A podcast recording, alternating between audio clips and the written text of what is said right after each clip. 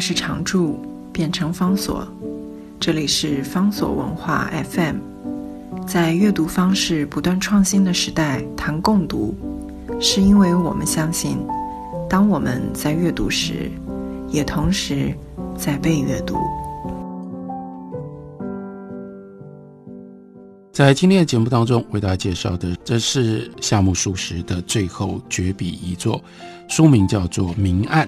夏目漱石他在十五岁之前，他受的是传统的汉文的教育，他的汉文能力非常的深厚。在他的另外一部小说叫做《草枕》当中，我们还看到他写了一些汉诗在小说里面。另外，更简单的了解他的汉文跟中国文字文学。背景我们可以看一下，他本来他的原名叫做夏目金之助，可是到后来呢，他觉得这个名字不好听，或者这个名字太通俗了，给自己取了夏目漱石这个笔名。这个笔名是有来历的，它的典故出自于《世说新语》。《世说新语》里面有这样一段孙子清的故事，因为在中国的东晋，这个时候流行隐居避世，这个孙子清呢。要表现说自己能够赶得上流行，所以他要用文雅的语言描述自己的理想生活。他本来想说的是叫做“枕石树流”，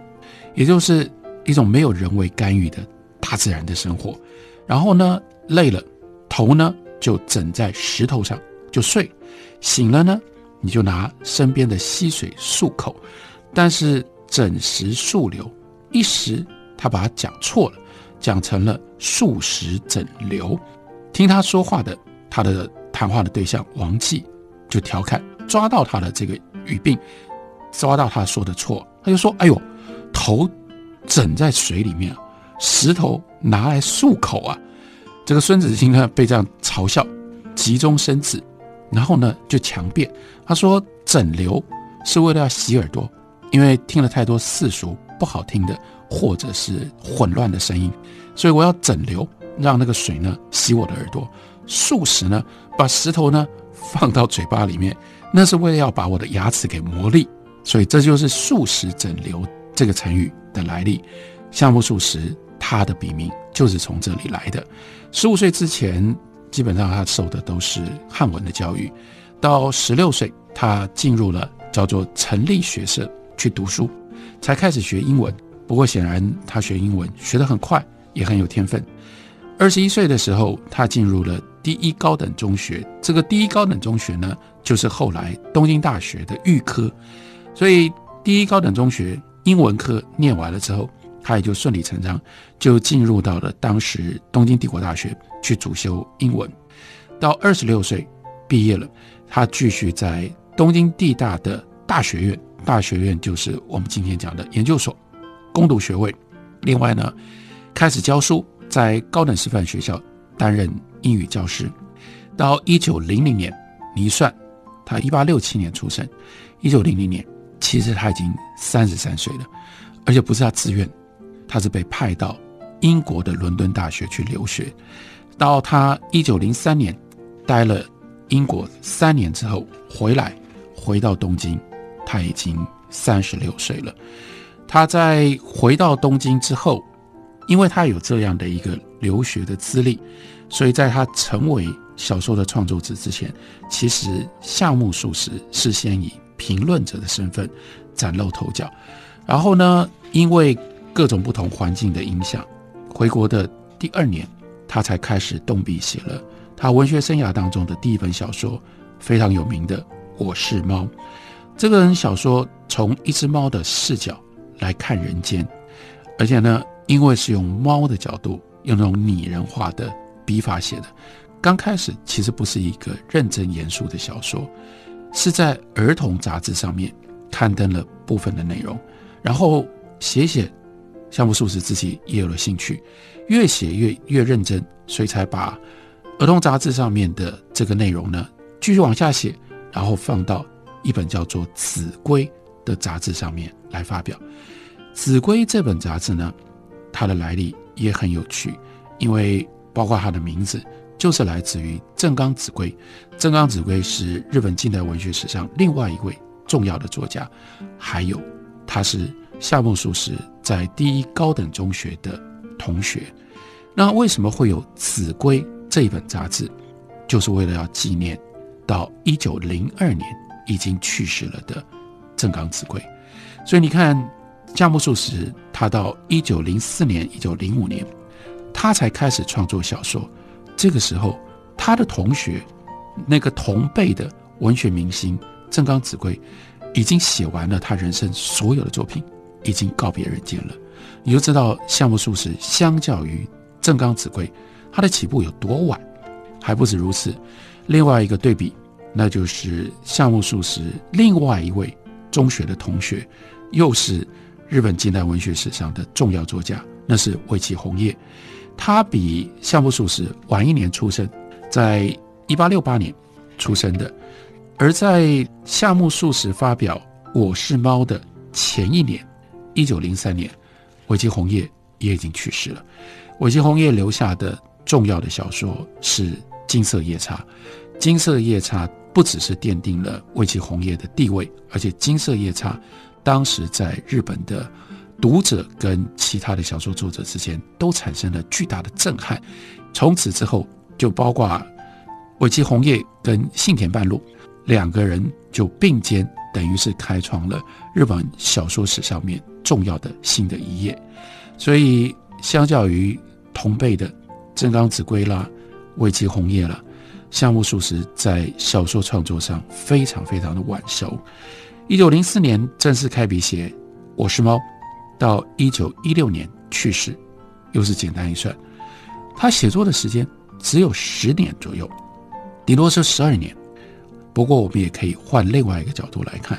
只有短短十多年的时间当中，夏目漱石竟然就能够把自己建立成为日本近代最重要的经典的小说作者，还不止如此，他不像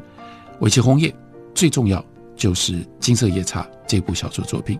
今天讲到夏目漱石的小说创作，那是非常非常不得了。因为十几年当中，光是长篇小说，从最早的《我是猫》，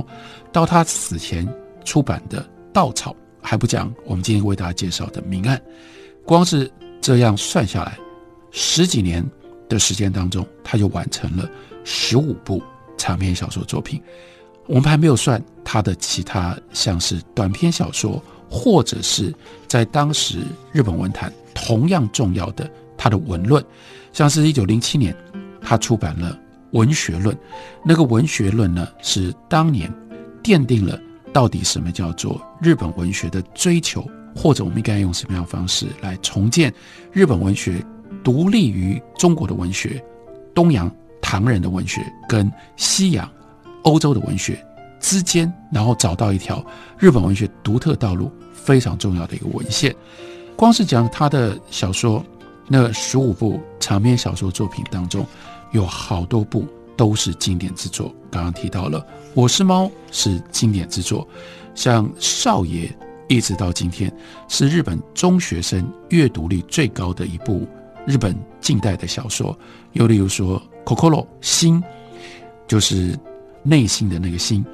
这本书也是非常重要的经典。即使是夏目漱石不那么受到重视，或者是没有那么受欢迎的其他的一些小说，其实也都非常非常重要。例如说，我自己个人最偏爱、最喜欢的夏目漱石，但相对最难读的两部小说，一部是《草枕》，一部是《虞美人草》，都非常非常的精彩。所以你看，只有十一二年的时间当中，他竟然就留下了这么多部。重要的作品，我们可以这样追溯，这跟他的晚熟是有关系的。正因为他晚熟，所以他开始写第一部小说的时候，他的人生已经大致定型了，所以反而让他的作品能够在日本文学史上得以发挥更大的影响力，因为他已经累积了足够的能量，他有了坚定的看法，在创作上面，他就几乎是笃定的，他不受。当时文坛风气左右跟影响，在这个主流之外，他就要开创出自信而且非常独特的一片天地。在他所写的《文学论》里面，他就曾经这样的宣告：他想要做什么？他说：“我决心要认真的解释什么是文学，而且有了不惜花一年多时间投入这个问题的第一阶段研究的想法。在这第一阶段，我住在租来的地方，闭门不出，将手上拥有的所有文学书籍全都收藏起来。我相信，借由阅读文学书籍来理解文学，就好像是……”以血洗血一样，绝对无法达成目的。我发誓要穷究文学在心理上的必要性，为何诞生，如何发达，以及为什么会荒废。我发誓要穷究文学在社会上面的必要性，为何存在，兴盛乃至于衰亡。他为什么要特别突出这样的一种文学的意念？他就是因为当时日本的文坛正处在自然主义跟。浪漫主义两派热火交锋的状态，双方尖锐的对立，势不两立。夏目漱石不想加入任何一方，更重要的，他不相信，他不接受那样刻意强调彼此差异的战斗形式，所以他要绕过自然主义跟浪漫主义，从更根本的源头去弄清楚文学是什么。这是夏目漱石他跟文学之间最密切、最深刻的关系。刚开始的时候，他想要用论理的方式来弄清楚这些，到后来他会知道，更有影响力或更直接、更有效的是借由他自己的小说创作。所以从一九零四年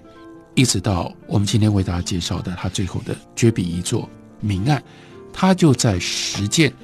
借由小说，他要去展现出自然主义跟浪漫主义这两个派别。都没有办法碰触到的，当时日本社会关于人如何活着这个最根本问题的一些可能的答案，这是夏目漱石在文学史上绝对不能被磨灭的重要地位。